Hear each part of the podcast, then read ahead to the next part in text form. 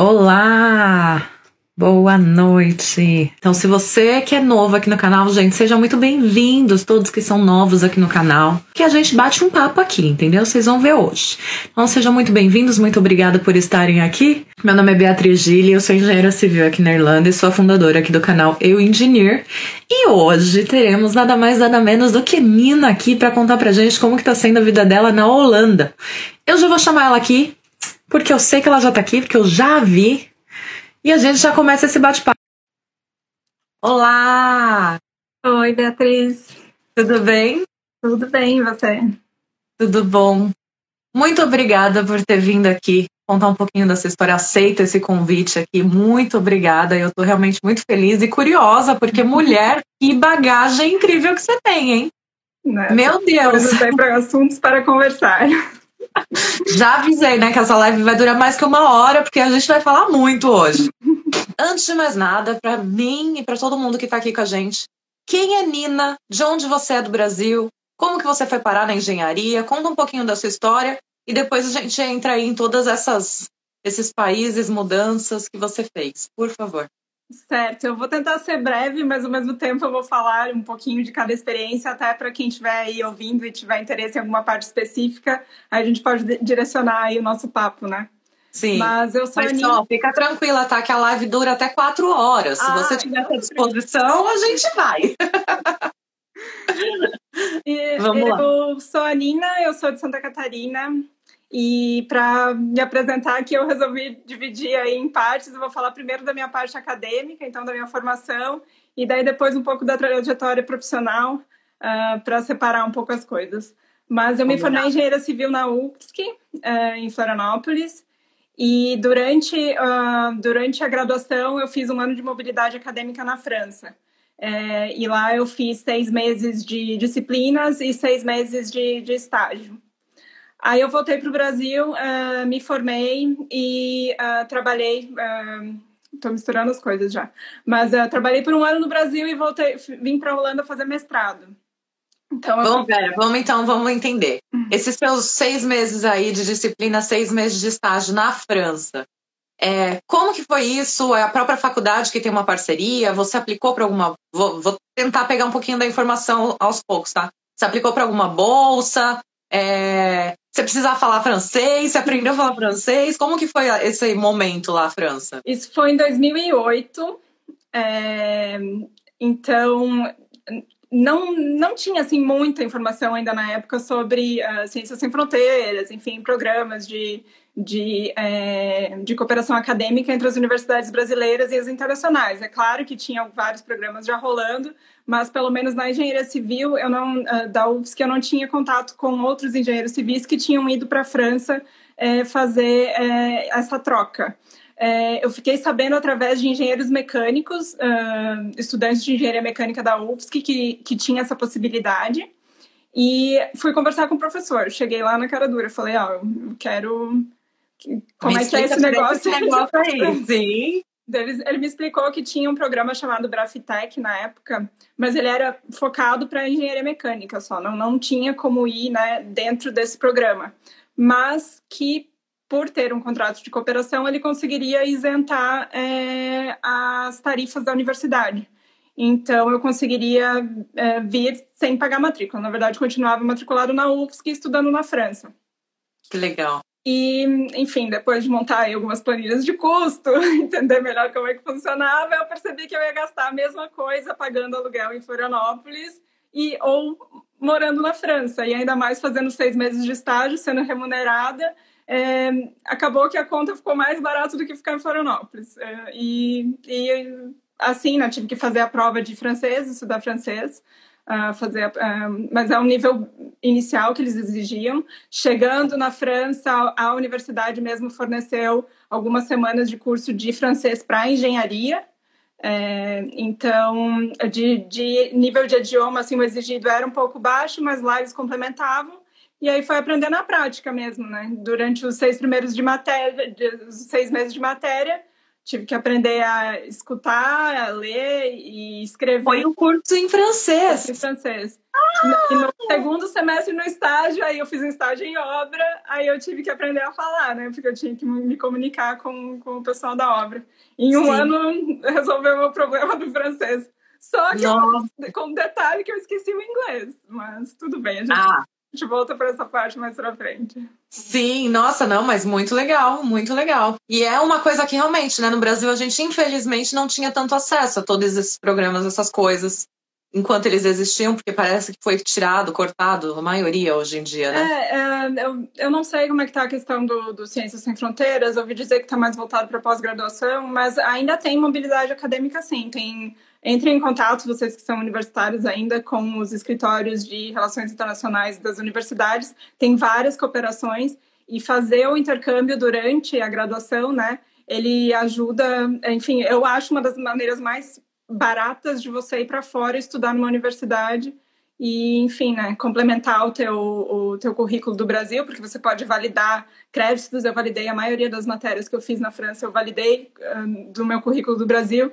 e o estágio que eu fiz também contou como estágio obrigatório. Então, teoricamente, eu não atrasei a, a graduação por causa do intercâmbio, mas voltei com essa bagagem, né? Então, eu acho bem interessante para quem é estudante universitário aproveitar dessa, dessa, é, dessa oportunidade aí da mobilidade acadêmica.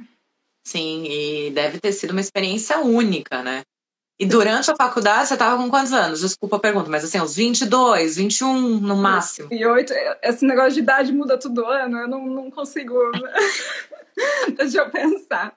Foi 2008, 2008 eu estava com 21 anos. É, imagina uma oportunidade dessa com 21 anos, gente. Queria ter tido. Parabéns por ter conseguido. Incrível, de verdade. Então vamos continuar aí. Aí, tá, fez esse percurso aí de França, voltou para o Brasil, é isso? Voltei para o Brasil é, para terminar a faculdade, né? Como eu falei, uh, o estágio eu consegui validar, e, uhum. mas faltava o TCC. Então, quando eu voltei, eu fiz o TCC puxando aí um gancho já com a oportunidade que eu tive na França, eu fiz em uh, pavimentos de concreto com agregado exposto, que era uma coisa que eu descobri durante o estágio lá na obra, trouxe para a UFSC, conversei com o professor, ele se interessou em desenvolver a pesquisa uh, nesse tema, e eu acabei estudando, então, uh, pavimentos no, no meu TCC. Que legal. E aí, terminou o TCC, e fez aí, a parte de pavimentos, Brasil, você trabalhou no Brasil também? Trabalhei, trabalhei. O meu primeiro emprego foi numa empresa de engenharia uh, de Florianópolis. E uh, é engraçado até porque a entrevista foi para uma vaga na para uma vaga traba, trabalhando com orçamento de obra. E, enfim, era um pouco diferente, mas eu sabia que a empresa tinha área de pavimentação, que eu já tinha feito. Uh, enfim, cheguei no, passei para essa vaga de orçamento primeiro dia de trabalho, cheguei lá, eles falaram que, então, tem um problema. A gente perdeu um engenheiro aí na área de, de drenagem de rodovias e a gente tá precisando de alguém lá urgente. Você topa? bora lá, né? Né? Aí, então, uh, de uma entrevista que eu tinha feito para uma área de orçamento de obra e acabei indo parar na drenagem de rodovias, que era mais um pouco ligada com a questão do, da pavimentação ali, do, que eu tinha feito no TCC. Então, eu trabalhei um ano com estudos hidrológicos, é, drenagem de rodovia, drenagem urbana, dimensionamento de, de bueiros, de canais, de seções de pontes, um, isso em 2011. E uh, junto com o primeiro emprego, eu comecei a cursar algumas disciplinas do mestrado, mas a empresa só me liberava para fazer uma matéria por trimestre, uma coisa assim. Eu sei que uhum. para cumprir toda a grade do, do mestrado e ainda fazer a dissertação, eu ia levar uns, sei lá, uns quatro anos, uh, o que normalmente levaria dois, né? Sim. E na época, o meu namorado, hoje meu marido, um, resolveu fazer um mestrado na Holanda. E aí eu resolvi vir junto. Gente... Adoro, adoro esses casais que falam: não, vamos nessa, vamos junto, porque faz toda a diferença quando você tem um apoio do lado, né? É ah, é muito bom. Com certeza. Eu, eu, eu, brinco que foi a nossa a lua de mel na, no mestrado. Enfim, viemos juntos, uh, fizemos o mesmo mestrado em engenharia é. hidráulica. Ele, é. ele é deixa, deixa eu fazer uma pergunta antes da gente chegar aí na Holanda, então. Uhum. Voltando ainda nessa questão Brasil e França, já que você trabalhou nos dois mercados, né? Certo. Como que você. Porque mesmo que você estava fazendo uma coisa diferente na França, né? Como que foi para você ver? Tinha muita diferença na parte de obra? Teve alguma coisa que você tinha visto na França enquanto você estava fazendo seu estágio que você chegou no Brasil e falou assim, mas lá eles fazem diferente? Ou acho que a gente pode fazer assim, aprendi assim. Você lembra de alguma coisa? Uh, uma coisa que eu posso falar é que depois que eu saí do estágio, eles contrataram mais dois estagiários brasileiros na sequência. Assim. É, então, uma, um, um cumprimento aí aos engenheiros brasileiros, uh, porque uh, a gente tem muita garra, força de vontade, e uma das coisas que eu percebi no, no mercado francês foi a primeira vez, por exemplo, que eu vi meu chefe pedir uh, uma tarefa para a secretária e ela olhar para ele e falar: Desculpa, não vou fazer, não faz parte das minhas atribuições. E uma coisa assim que para mim no Brasil na época assim era inimaginável como é a gente não, não nem tenta falar isso, né? Então, um, enfim, meus chefes trabalhavam muito a questão né, de carga horária na França é, é, um pouco mais reduzida, né, 35, mas eles trabalhavam 40 mais horas e tiravam longos períodos de férias daí. Essa foi hum. é, era uma diferença assim é, significativa é, quanto à carga de trabalho no, no, no Brasil, né? Sim, com certeza. Então, só é legal a gente dar essas, essas adendos, assim, porque é gostoso ver né, as diferenças culturais, como que funciona. Mas agora vamos voltar então. Mestrado na Holanda, Sim. começaram a fazer o mesmo curso o mesmo curso. Uh, ele, oceanógrafo, eu engenheiro civil, nós dois fizemos o mestrado em uh, engenharia hidráulica. E uh, dentro da engenharia hidráulica, aqui na, na TU Delft, são cinco especializações. Eu me especializei em rios, portos e hidrovias e também fiz todas as disciplinas da, da engenharia costeira. Então, complementei aí esses, essas duas especializações. E voltando um pouco, é, eu, tenho, eu tenho a impressão de que muita gente, quando escuta falar mestrado, associa diretamente com pesquisa e área acadêmica, né? Sim. Uh, o mestrado que, que eu fiz aqui, ele tem, uh, na verdade, a TU Delft como um todo, assim, a universidade como um todo, eles têm um, um vínculo com a indústria muito forte. Então, uhum. várias das disciplinas, é, é uma carga bem grande né, de, de, de matérias. Várias das disciplinas tinham aulas, uh, guest lectures com, uh, com pessoas que trabalham em, em empresas holandesas. Então, o networking durante o curso assim, foi sensacional. Você tem acesso a, a, a profissionais uh, das empresas holandesas, como eu falei, mas também oportunidades de fazer estágio, é, trabalho multidisciplinar, é, e, a, e a tese, que eles chamam de master thesis aqui, quem sabe no Brasil seria a dissertação, é, tem a possibilidade de fazer em parceria com uma empresa. E foi isso que eu fiz. Eu fiz uh, dentro de uma empresa. Então, por oito meses, oito meses desses dois anos e quase meio de mestrado, na verdade, eu estava dentro de uma empresa uh, holandesa desenvolvendo né, o, o meu projeto. Que legal. E Nina, como que funciona para você? É, não sei se você tem cidadania europeia ou não, mas quando vocês resolveram ir fazer o mestrado, é, você foi como uma brasileira ou você tem alguma cidadania europeia? Existe alguma diferença para a gente? Né, se quem estiver assistindo aqui agora, amanhã ou depois quiser procurar para fazer um mestrado, tem alguma coisa assim que é essencial para conseguir fazer? Eu tenho a cidadania italiana, Tá. E uh, me ajudou muito na, na questão financeira, porque nós decidimos vir para cá em fevereiro e em agosto a gente estava aqui. Nós estávamos no Brasil em fevereiro, nós decidimos em agosto a gente estava aqui. Só que nessa, uh, para conseguir fazer isso no mesmo ano, né, para conseguir decidir em fevereiro e já começar no mesmo ano acadêmico, a, a aplicação para as bolsas já estava encerrada. Uhum. Então, é, eu consegui a, a tarifa né, de, de União Europeia, que é 10% da tarifa de um estudante internacional. É, é, realmente bem mais baixa. Mas, por outro lado, tem algumas bolsas para quem tem tempo aí de aplicar aí atrás que não se aplicam a cidadãos europeus, né? Então, hum. uh, depende, tem para certas ocasiões é, é vantajoso e para outras nem tanto. Entendi. É só então se preparar um pouquinho mais, se planejar, se não tiver, né, a cidadania europeia. Mas se tiver, dá para tentar ir no mesmo ano, que nem vocês fizeram, que é é uma missão, hein? Organizar tudo aí em seis meses para conseguir mudar de país, assim. É, não é foi, é fácil. Foi bem, uh, bem intenso, digamos assim.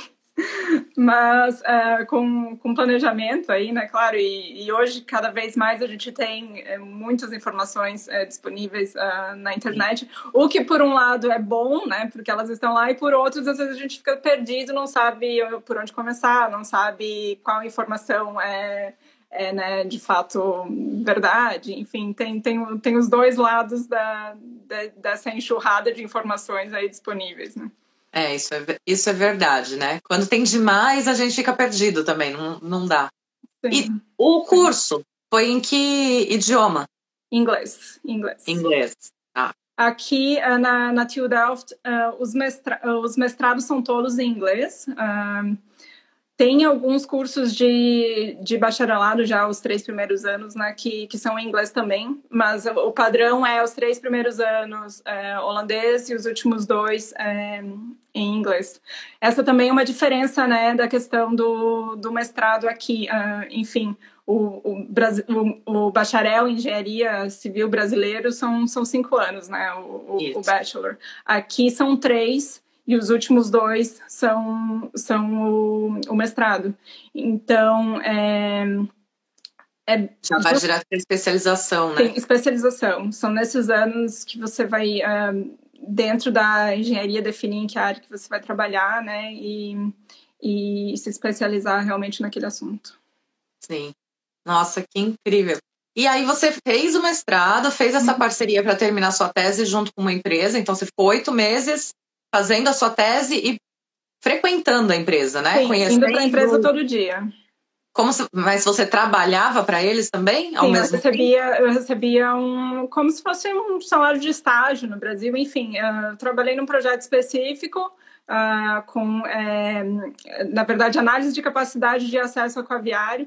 Então, eu, eu trabalhei para um projeto num porto, no, nos Emirados Árabes, desenvolvendo uma ferramenta. Uh, então, tinha muita programação, tinha muita coisa assim diferente da, do que eu do que eu estava acostumada da engenharia, né?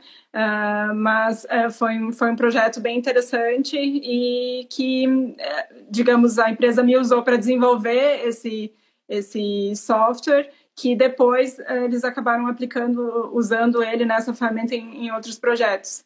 Então é um ganha-ganha, né? Eu tive a chance de, de fazer parte desse dia a dia da empresa é, e, e, na verdade, é, eu queria falar duas coisas com relação a isso ainda. Uma é que a gente voltou para o Brasil já em seguida, porque é, a gente tinha que voltar por, por uma questão do, do emprego do meu marido, então a gente não é, se, não usou dessa possibilidade de, ah, estou fazendo o, o, a dissertação numa empresa, vou continuar aqui. Uh, eu acho que teria tido essa, essa possibilidade, porque isso é bem comum da, dos alunos aqui fazerem a, a, a, tese de mestrado dentro de uma empresa e serem contratados. Isso acontece com frequência, mas não foi o nosso caso, porque a gente tinha uh, que, que voltar para o Brasil. E outra coisa que eu queria falar que eu acho bem relevante é que uh, quando nós viemos para cá nós já tínhamos uma experiência profissional, né? Já tínhamos trabalhado um ano e fora que a gente já era mais velho que o, o aluno normal aí de mestrado holandês pelo fato do, do, do bachelor ser cinco anos, né, no Brasil. Sim. Então os alunos holandeses do mestrado eles eram muito mais novos. E várias pessoas me perguntam, tá, mas e eu vou eu já tenho experiência, já tenho cinco anos aqui trabalhando, eu vou voltar para a sala de aula? Volta, Sim. que vale a pena. Se você quer aprender um pouco mais sobre uma área específica, por que não, né? Não tem e é uma que se tem depois de ter essa experiência no mercado de trabalho, de você voltar para a sala de aula, você parece que você extrai, assim, suga todo o conhecimento de uma, de uma outra forma, porque você já consegue lá na frente e ver qual é a aplicação. É, mesmo a parte do, do, networking dentro da universidade, né? Você se comunica com, com os professores já em outro nível, você já enxerga melhor quais são as oportunidades, os links, né, para ali para frente. Então, gente, não, não tenham a idade como um limitante para estudar de, de forma alguma. Assim. É, e outra, né? Você está num outro país, então você vai estar tá aprendendo toda a questão técnica, todo a, o próprio linguajar, né? Porque o idioma, por mais que a gente estude, o vocabulário técnico você só aprende ali, ou fazendo um curso especializado, ou no dia a dia no trabalho, né? Com Porque certeza. Curso de inglês não ensina vocabulário técnico, infelizmente, não. não tem muitos assim. Então, é lá, eu acho que realmente a escola é onde você vai conseguir se sentir mais estruturado até, né? Com certeza. E o que você falou agora, da questão da nossa maturidade quando a gente está voltando, né? É, é. Porque você falou 21 em 2008, então você entrou na faculdade na mesma época que eu, 17, é. né? 17. Gente, é outra cabeça com 23, 25. A gente fala, enxerga o mundo de uma maneira muito mais bonita. É. Sim. E você falou, vocês voltaram para o Brasil porque por causa de uma questão do seu marido, tudo. Mas e aí, ficou no Brasil? Como que foi? Voltou e o que, que aconteceu por lá? Nós voltamos e uh, voltamos para Florianópolis e eu comecei a trabalhar na, na universidade, na UFSC, no laboratório de transportes um, eh, e logísticas, mas dentro da minha área, fazendo, é, fazendo é, projetos de planejamento portuário é, para vários portos aí, aí, do Brasil, né, em, em, cooperação com a Secretaria dos Portos, Ministério dos Transportes. Então, é, voltei atuando exatamente na área que eu tinha ah, aprendido aqui na Holanda, usando o conhecimento da dissertação também ah, para fazer essas análises de capacidade em, em, portos. Então, consegui fazer bem o, o, link aí entre o que eu aprendi uh, aplicado daí na, no, no Brasil levou aí um, um conhecimento maravilhoso para nossa terrinha, né? Né, foi, foi, foi uma experiência bem bacana, que durou uh, três anos. Três anos. Muito bom. E deixa eu te fazer uma pergunta aqui agora, por curiosidade. Como que você foi parar nessa área da engenharia civil? Então, uh, porque quando você foi para a França, você já foi meio que determinada, então, né? Uh, é, é uma história longa que eu vou tentar encurtar. Mas, como eu, falei, eu e minhas perguntas. Na engenharia hidráulica, aqui são cinco áreas. Então, lembrando lá, quando eu estava escrevendo a minha carta de motivação para o mestrado, eu tinha que falar ali né, o que, que me interessou no programa e até dar exemplos de que tipo de, de, é, de dissertação, enfim, eu gostaria de fazer na área. E na época, como eu falei, em Florianópolis eu estava trabalhando com estudos de eh, hidrológicos, drenagem de, de rodovias, dimensionamento de pontes, eh, de pontes, e eh, ligado ali com a água, mas na, na questão de hidrologia hidráulica mesmo. E uma das especializações aqui da Holanda era em prevenção de enchente. E é, eu queria, eu, eu, super queria trabalhar nessa área, até porque os holandeses, né, abaixo do nível do mar, eles são feras no, no assunto.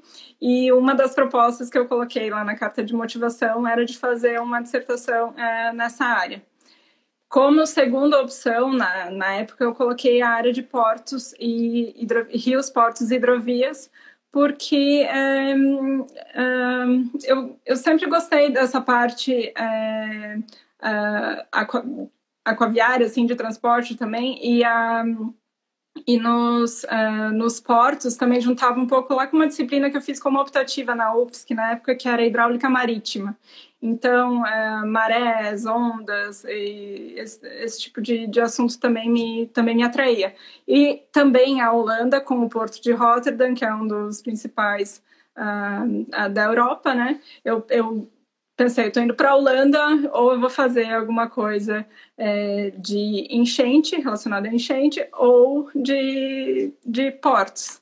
E aí, quando, quando eu cheguei aqui, que eu tive que traçar o meu programa para decidir é, qual das áreas eu ia seguir, uh, eu tentei me visualizar, tá? Quando eu voltar para o Brasil, como é que eu vou aplicar esse, esse conhecimento?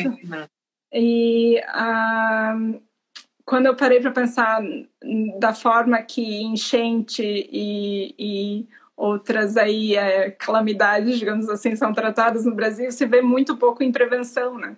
Se Sim. vê bastante em uh, remediar, né? Uh, uh, depois que aconteceu o enchente, o que, que vai ser feito. Mas na época eu, eu, pensava que eu poderia acabar me, me frustrando em querer em ter um conhecimento nessa área e não conseguir aplicar ou depender Exato. de alguma vaga no, no setor público, né, para fazer alguma coisa. Então, eu acabei optando para ir para a área de, de portos, que também estava bombando no, no, Brasil na época. Uh, enfim, Brasil grande exportador, é, com uma costa gigantesca, uh, hidrovias, não precisa nem falar né, do Rio Amazonas e, e todas as outras vias navegáveis brasileiras. Então, acabei indo para essa área de, de portos e e um pouquinho de, de engenharia costeira também. Vou te explicar o porquê dessa pergunta, tá? É, porque quando a gente pensa em engenharia civil, a galera só pensa em prédio, né? Então é muito legal mostrar o quão amplo é a nossa, nossa função, né? Sim. As áreas de engenharia, elas se abrem muito leque e é muito legal ver, olha, você se formou em engenharia civil, fez as especializações para estar tá na área que você está hoje, mas existe muitas áreas e eu acho incrível e eu realmente, olha, fiquei aqui pagando pau para você com toda a bagagem que você já estava falando que você teve. Eu falei, mano, tem ali história incrível e é muito legal, porque eu imagino também que o fato de você estar tá numa área dessa que acaba sendo um pouco mais diferenciada, a quantidade de mulher que trabalha com você, como que é? Sabe que é uma coisa que eu, eu não costumo prestar atenção, assim, mas na, eu tenho vários, vários colegas, inclusive, enfim, no, mesmo na universidade, ali na, dentro do departamento de engenharia hidráulica, tem, tem bastante mulher. E durante toda a minha trajetória, tanto na universidade, a minha turma da UFS, que foi a primeira que se formou mais mulher do que homem, eu sempre, ah, estive, sempre estive aí acompanhada de, de várias, uh, várias mulheres. Uh, por, por onde eu passei. E... Não, eu acho incrível, porque é realmente uma área que eu, eu tenho pouco conhecimento sobre e eu não vejo muitas pessoas falando sobre. Então é legal saber que tem, e que tem, tipo, é um ramo que tem mulherada aí trabalhando também, porque você é... pensar agora, e a minha primeira chefe, primeira mentora, assim, chefe no primeiro emprego foi, foi mulher uh, na, Agora, no, na minha dissertação, uh, os meus orientadores eram todos homens, mas a, a, a minha, a, quem me orientava no dia a dia, mesmo dentro da empresa, e que me orientava era uma mulher também. Mas eu nunca, não, não é uma coisa que, que assim, eu, eu propositalmente tinha pensado sobre isso até hoje. É, não, e a pergunta também não é nesse uhum. sentido, né? Não, não é questão, ah, feminismo, coisas do gênero, não. É só para entender se é uma área que realmente já está sendo mais atrativa para a mulherada também, sabe? Ah, com certeza, tem, tem vários, vários colegas de, de profissão aí na, nessa área. Muito legal, muito legal. E você estava falando que você fez pesquisa, né? Está fazendo pesquisa na faculdade e, e tudo mais. Existe, assim, algum software algum, não sei, alguma coisa que é uma ferramenta específica para as áreas que você atua, que para quem tem interesse, vale a pena já começar a pesquisar sobre, para conhecer? Então, na engenharia costeira, um dos softwares mais utilizados, na verdade, ele foi desenvolvido aqui em Delft. O nome dele é Delft, Delft 3D que é um, é um, é um software para simulação de hidrodinâmica e é, morfo, de morfologia, de é, dinâmica de, de, de, sedimentos, enfim. É um dos softwares mais, mais utilizados na, na área. É, tem outros na área de engenharia costeira que também foram desenvolvidos aqui, uh, XBeach, Swash, Swan, esses Sabe. são os da área de alguns dos da área de engenharia costeira que, que eu falei, mas da engenharia portuária, o, o que eu utilizei, na verdade, tanto na dissertação quanto depois no Brasil, é um software de simulação de eventos discretos. Então, usado em diversas áreas. Uh, o que eu usei aqui é o FlexSim, mas é, eu também usei o, o Arena, o Arena, é, quando eu voltei para o Brasil. E a, tive que aprender várias linguagens de programação para customizar esses, esses softwares para conseguir implementar ele né, para navegação. Então, penso que eles são softwares extremamente generalistas, que podem ser usados desde chão de fábrica, é, supply chain, uh, tudo que você imagina da, de logística, né? É, é, eles podem ser utilizados e eu tinha que incluir ali o efeito da, da das marés, o, a, as restrições de navegação, por exemplo, tem porto que só trabalha durante a luz do dia, então tinha, tem, tive que customizar com linguagem de programação que eu usei. É, eu usei bastante, enfim, um MATLAB, uh, linguagens uh, C++, uh, Gente, faz um tempinho que eu não uso, esqueci os outros nomes que são integrados é, dentro, do, dentro do programa mesmo. Mas hoje em dia, uh, na, na está sendo migrado um pouco do, do uso do MATLAB para o Python, porque o Python é open source. Então, é, Programação também eu acho que é um, é um, é uma, um, um atributo, uma habilidade que os engenheiros deveriam desenvolver para análise de dados, é, análise de risco, probabilística. Enfim, é, é, é, um, é, é, bem interessante essa combinação de, de engenharia e, e, e programação.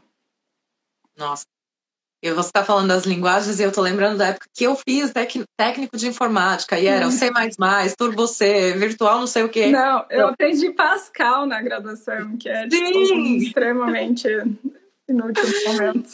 Mas enfim, é. assim como assim como o inglês, o francês, são linguagens, né? Você sabendo Sim. o fundamento de como construir uma lógica, a, a linguagem que você vai usar é só a forma de se expressar, né, e de traduzir, mas Exato. enfim, a gente acabou é, divergindo aqui um pouco do, do rumo da Não, É legal, é legal porque aí o pessoal sabe, ó, quiser trabalhar com essa área para mexer com esse software, é legal ter como complemento conhecimento de linguagem, linguagem de, de programas. Uhum. É. é, é bom isso. E eu, eu vou te cortando aqui na conversa, né? Desculpa. Então, assim, se você quiser continuar sua linha de raciocínio que eu já cortei 30 vezes, fica à vontade a gente falando da questão, né, de você foi para Holanda, conseguiu, e aí Brasil e agora voltou para Holanda. Não, antes disso eu fui para os Estados Unidos. Ah, é verdade, menina, esqueci dessa parte. Como que foi isso aí, Estados Unidos? Então tava no Brasil, trabalhou, implementou lá um software, um monte de, de conteúdo novo, trouxe o conhecimento que você adquiriu da Holanda para lá, né? Sim. E, e, e aí? E aí o marido foi transferido e eu fui atrás. É sempre o marido. Não, tem, tem, tem os casos contrários também, mas na, na verdade. é, independente, né, o casal trabalhando principalmente na mesma área, é, em algum momento vai acontecer isso. Eu acredito Sim. que não é de, se não é para mudar, se não trabalham juntos ou se não trabalham, se não moram numa cidade grande o suficiente, né, para ter oportunidade aí para os dois, acontece. E, enfim, é, eu eu adoro uma mudança, então não, para mim eu só eu, eu percebi pelo seu nickname ali, né, Nômade. É, foi engraçado, até eu tava, eu mandei, eu fui mandar o link da, da live para uma prima minha, que é engenheira que mora na Irlanda, ela falou, mas Nina, eu achei que você estava nos Estados Unidos. Não. É. Eu estava, você tá. falou no passado perfeito. É. E aí, ele recebeu uma proposta, foi para os Estados Unidos. Ele foi transferido, na verdade, foi pela mesma empresa. Daí, Entendi. Um, Chegando lá, eu tive que, no começo, lidar com a papelada, porque, como visto, meu visto era vinculado ao visto dele, eu tinha que solicitar uma, uma autorização para trabalhar.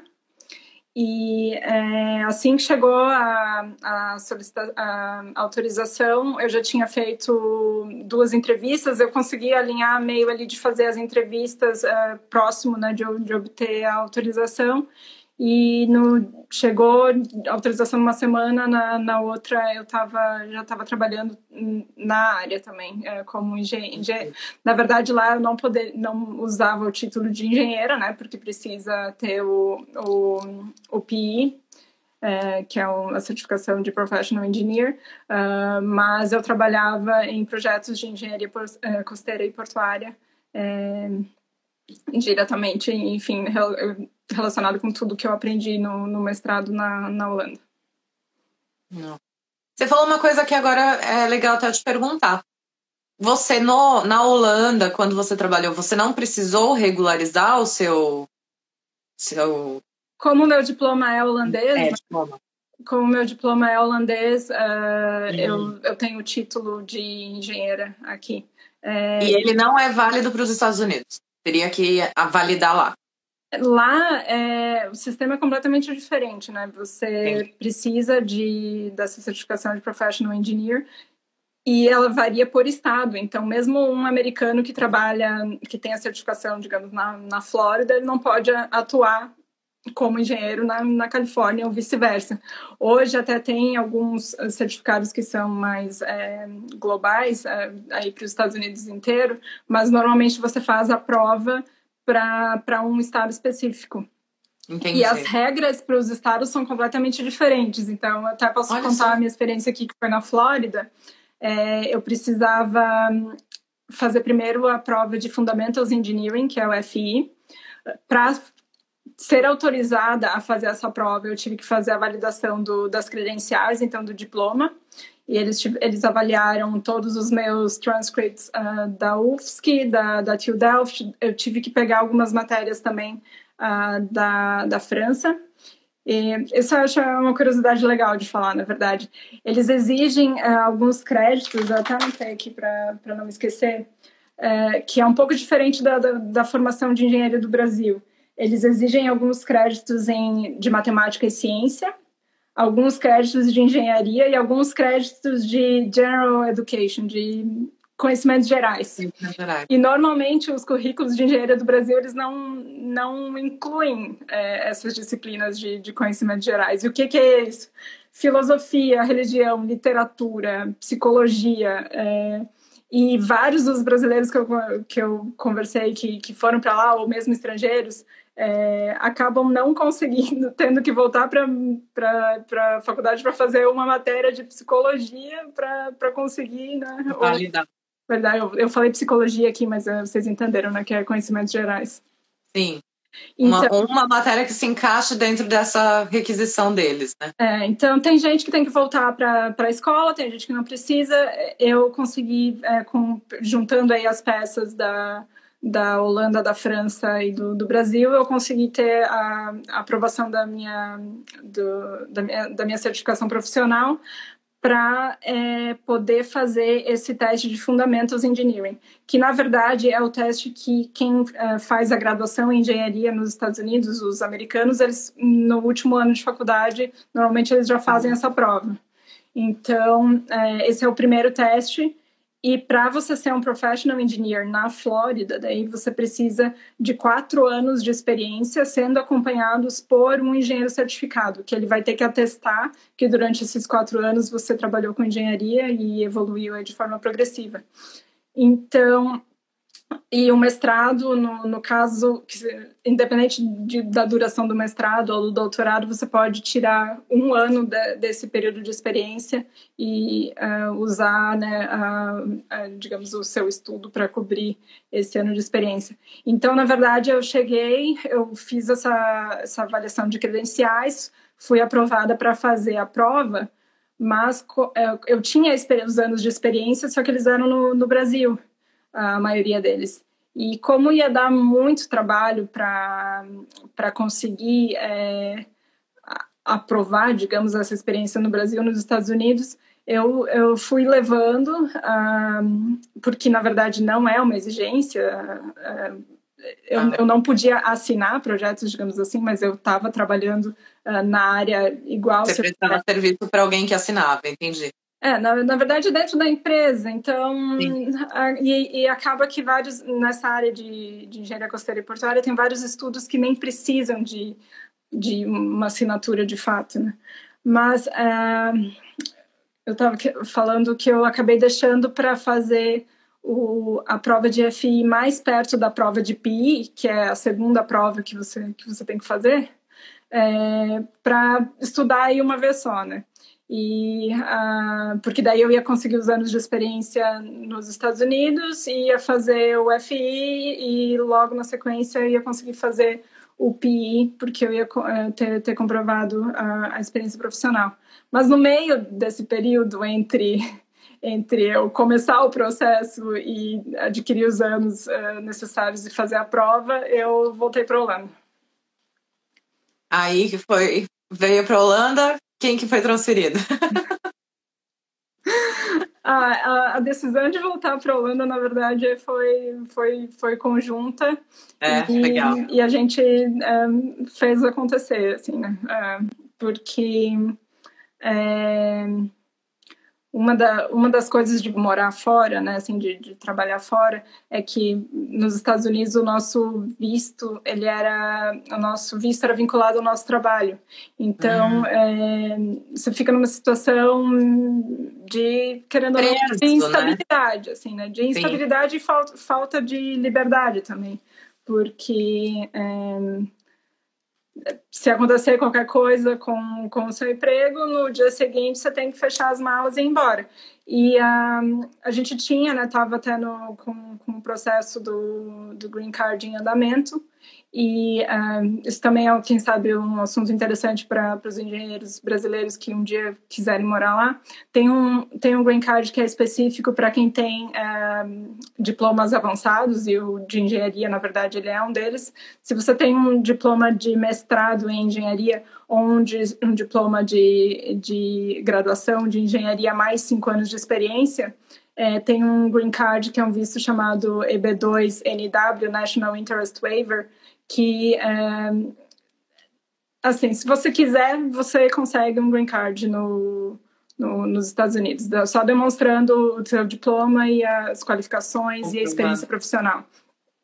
Só Legal. que o green card ele, ele te, te dá uma liberdade é, num sentido aí, né, de, de morar nos Estados Unidos, mas ele te tira algumas outras liberdades também. Porque quando você declara que, quando você quer um green card, você declara que você quer ser residente uh, dos Estados Unidos, depois que você tem ele, para você manter, eh, você tem que passar pelo menos seis meses uh, do ano uh, nos Estados Unidos. Então, a gente não, não tinha assim tanta certeza que que queria ficar é, nos Estados no Unidos no, no, longo prazo, e uma vez que você também abre mão do, do seu green card no, no futuro para obter ele de novo também, também é complicado. Então, como eu já não tinha assim tanta certeza que, que queria ficar lá por, por um longo período de tempo, uh, a gente acabou optando por voltar para cá, e claro, né, tem sempre os, os uh, a, a balança aí, né, de, de, prós, de vantagem, prós e contras. Aí a gente faz uma planilha de multi-criteria analysis, dá uma avaliada aí nos, nos, nos parâmetros e a balança acabou pesando para cá. E, ai, mas a Holanda é um país lindo também, né, gente? Não... Você está em que lugar da Holanda? Em Delft. É, Delft. Fica entre Rotterdam e, e Haia. Uh, 40 minutos a sul do aeroporto de Schiphol, uh, de Amsterdã. É uma horinha de, de Amsterdã. Mas... Ah, não. Eu conheço pouco daí. Eu só fui para Amsterdã e fui para Eindhoven. Eindhoven, uhum. Mas eu tô, eu tô apaixonada por essa cidade de Eindhoven. Eu achei ela a coisa mais linda. Então, eu, eu gosto. Gosto bastante da Holanda. Eu acho muito bonitinha, assim. E as duas vezes que eu fui foram incríveis. Então acredito que morar aí deve ser muito gostoso mesmo. É, é, a gente gosta bastante. Custo de vida. Custo de vida na Holanda é bem mais tranquilo do que nos Estados Unidos. A questão de custo de vida eu acho muito complicado.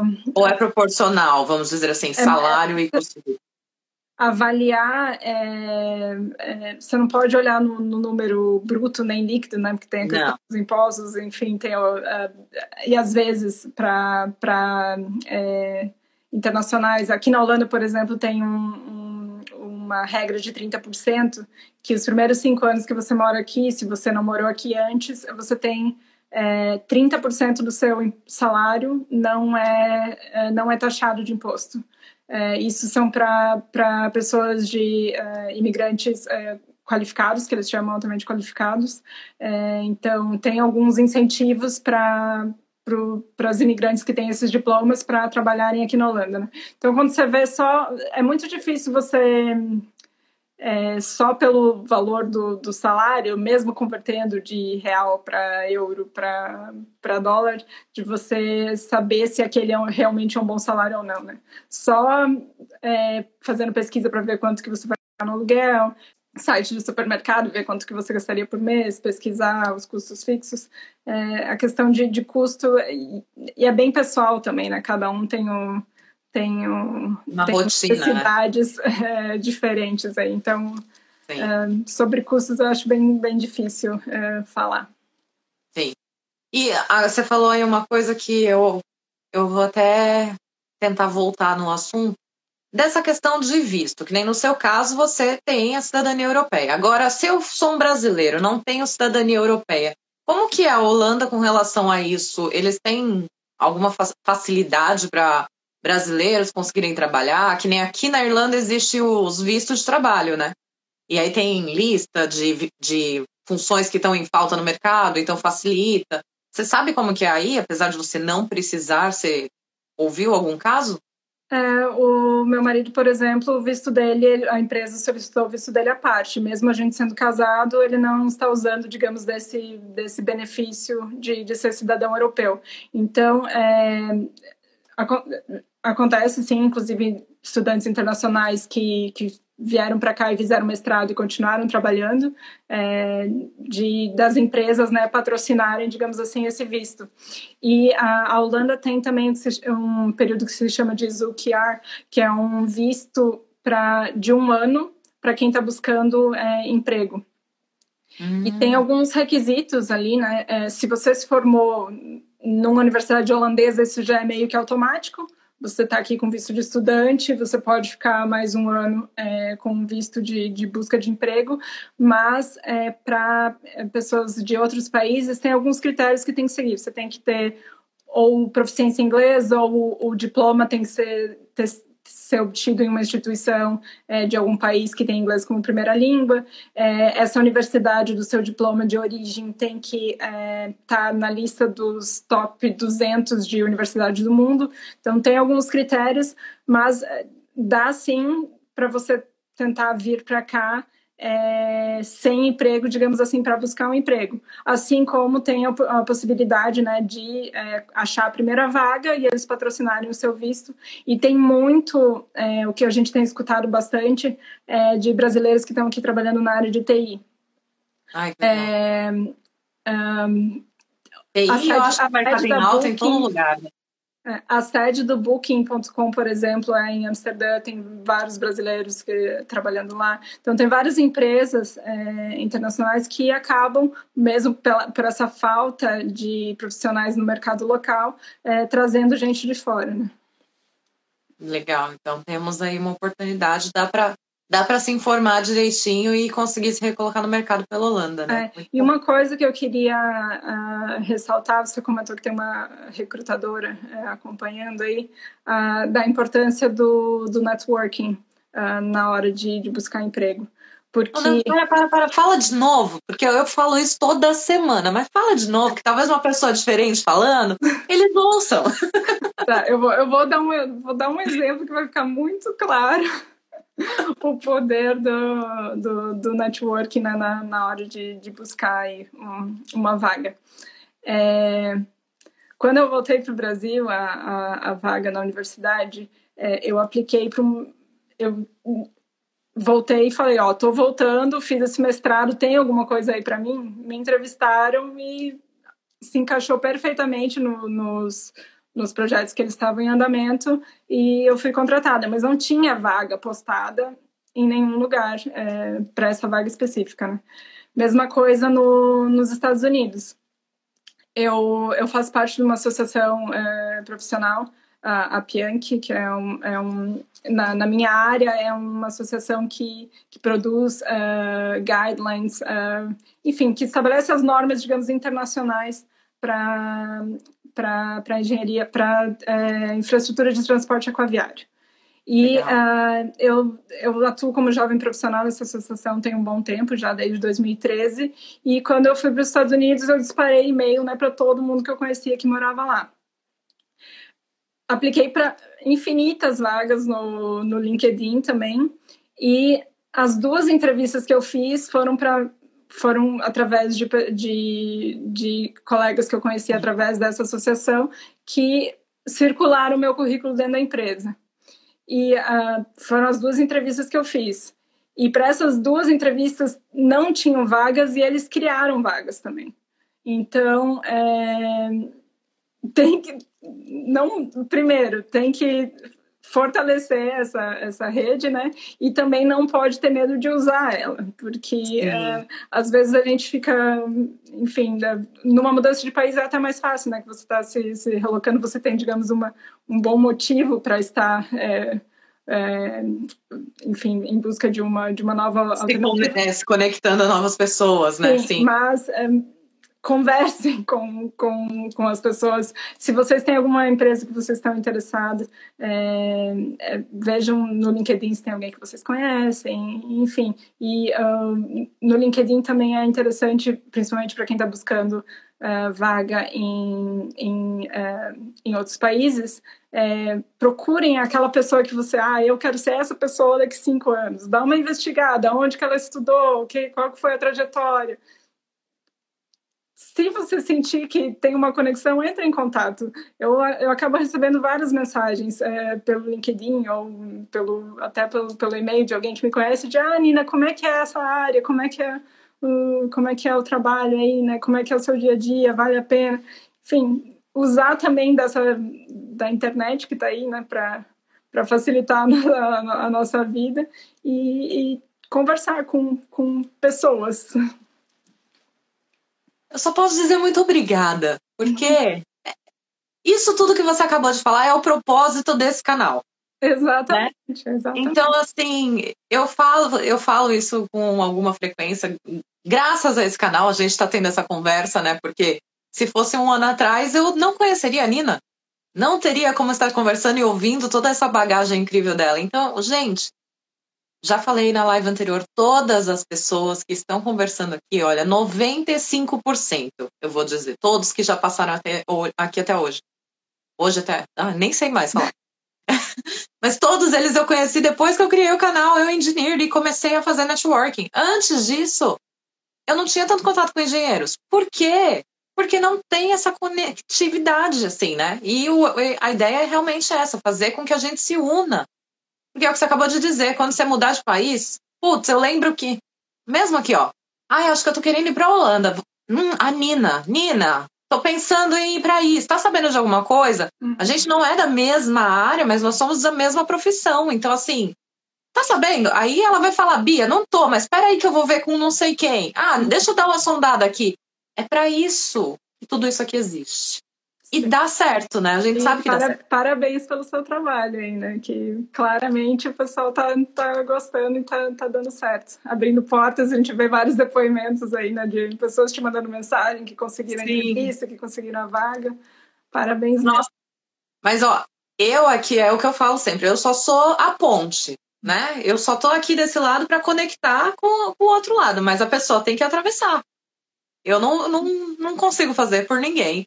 E se não fosse você e os outros que aceitaram vir aqui conversar comigo, aqui, essa pessoa aqui fora de, né, da casinha, que não sabe se portar numa conversa, é, não ia não ia fluir. Então, assim, o conteúdo vem muito mais de você e das outras pessoas que vieram do que de mim, mas sem dúvida, assim, é gratificante. Quando eu recebo uma mensagem, Bia, consegui emprego. Nossa, eu fico.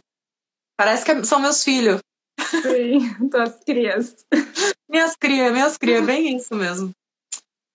Ai, eu, eu, amei nossa conversa. Você falou de como é seu dia a dia. Eu já queria perguntar também, mas eu não sei, você tá com tempo aí ainda? Quer contar um pouco não, como não, é seu dia a dia? Nem sei que horas são, tô perdidinha aqui. Então, dois para as nove no seu caso, dois para as oito aqui para mim. Certo. Você que Vamos manda. tentar mais uma pergunta aí para fechar. Vamos. Vamos ver se tem alguma pergunta. Mas o pessoal não tá falando. Não, pergunta pergunta. sua mesmo, não tem problema. Ah, eu ia perguntar o, como é seu dia a dia. não, vamos, então Ah, vamos. acabou. Não. Né, Acabou que a gente não falou do, do meu emprego atual. Então, É, pois é, porque a sua história é muito linda, assim, é, tem uma bagagem enorme mesmo. Quer contar um pouquinho? A gente fica aqui, não tem problema. Só para finalizar, então, hoje eu estou trabalhando na universidade aqui, na TU Delft, onde eu fiz meu mestrado. É, de novo, a questão do networking. A gente estava de mudança para cá, estava no período aí entre. é, a gente estava vindo dos Estados Unidos para cá, mas a gente foi para o Brasil passar um, um tempo antes de vir. E eu estava lá, pronto para vir, eh, ia, ia primeiro me mudar e depois, enfim, achar uma casa para morar. E aí que eu ia começar a buscar por um emprego, eu recebi ah, um contato de, de um professor que, infelizmente, ah, as aulas começavam em uma semana e a professora de, da disciplina de dinâmica costeira teve que se ausentar eh, numa licença médica urgente para fazer um tratamento ah, médico. E eu estava vindo para cá e eles me perguntaram, Nina, você topa o desafio de coordenar essa disciplina? Sim.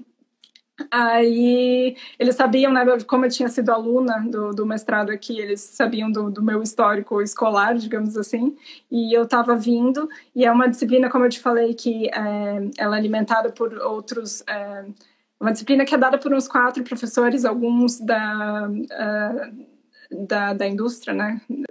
Da, do mercado de trabalho.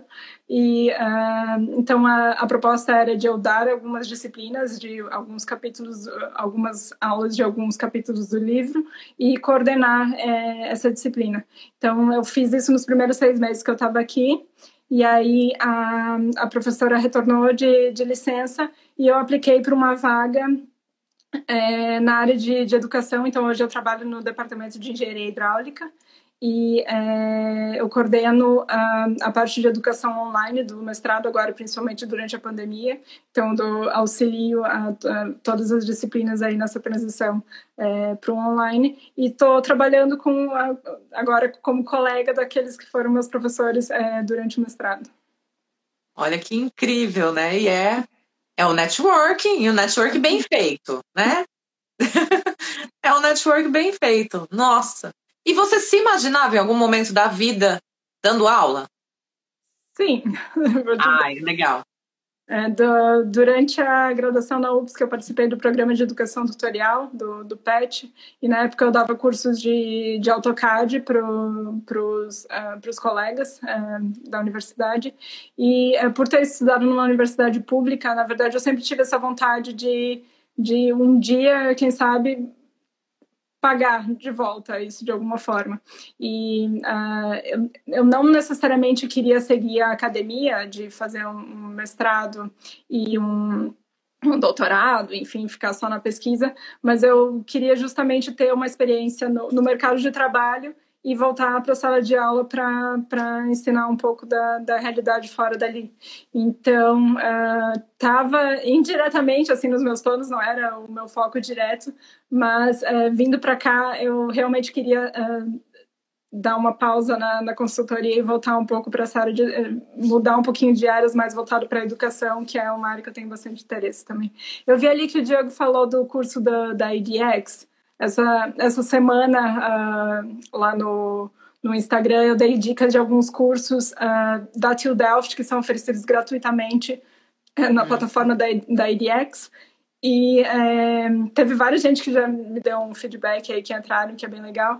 E é, pra, serve também para aquilo que você falou de, é, de enriquecer o vocabulário em inglês, né, vocabulário técnico é, numa área específica. Então tem se alguém quiser, acho que na verdade tem um destaque lá no, no meu Instagram que eu deixei alguns cursos, mas não, é, eu só vi ali que subiu uma mensagenzinha e achei que valia a pena falar também. Fizeram só mais uma perguntinha ali, a última. Você dá aula em inglês ou holandês? Em inglês. mas você já aprendeu holandês? Estou aprendendo. Estou fazendo Legal. aulas online, agora com a pandemia. Já Muito. semana que vem começa a, a segunda a segunda fase aí do, do curso. Não, é, não tem necessidade, tá? É, Para trabalhar na Holanda, não, não é necessário, mas com certeza é sempre um plus, né?